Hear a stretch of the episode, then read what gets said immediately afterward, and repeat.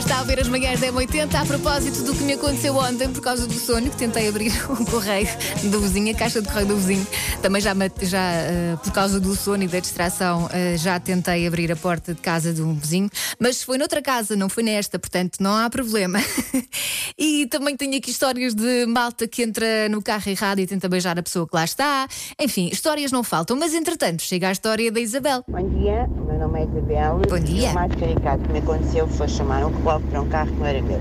Ui. Então é assim, eu fui levar o meu filho à escola, chovia torrencialmente e quando estacionei não havia mais carro do lado esquerdo. Quando cheguei, tentei abrir a porta do carro, o comando não dava. Eu tentei tirar uh, aquela coisinha da porta do, do, do, carro e abrir com a chave, não abria, e eu mal, bonito. Como subi torrencialmente, resolvi pôr debaixo de uma varanda e chamar o reboque. Pronto, rebocar o carro errado. Nada como chegar ao sítio onde estacionámos e não está lá porque alguém rebocou a achar que era o seu próprio carro. Vidas, não é? Já me estou a sentir muito melhor.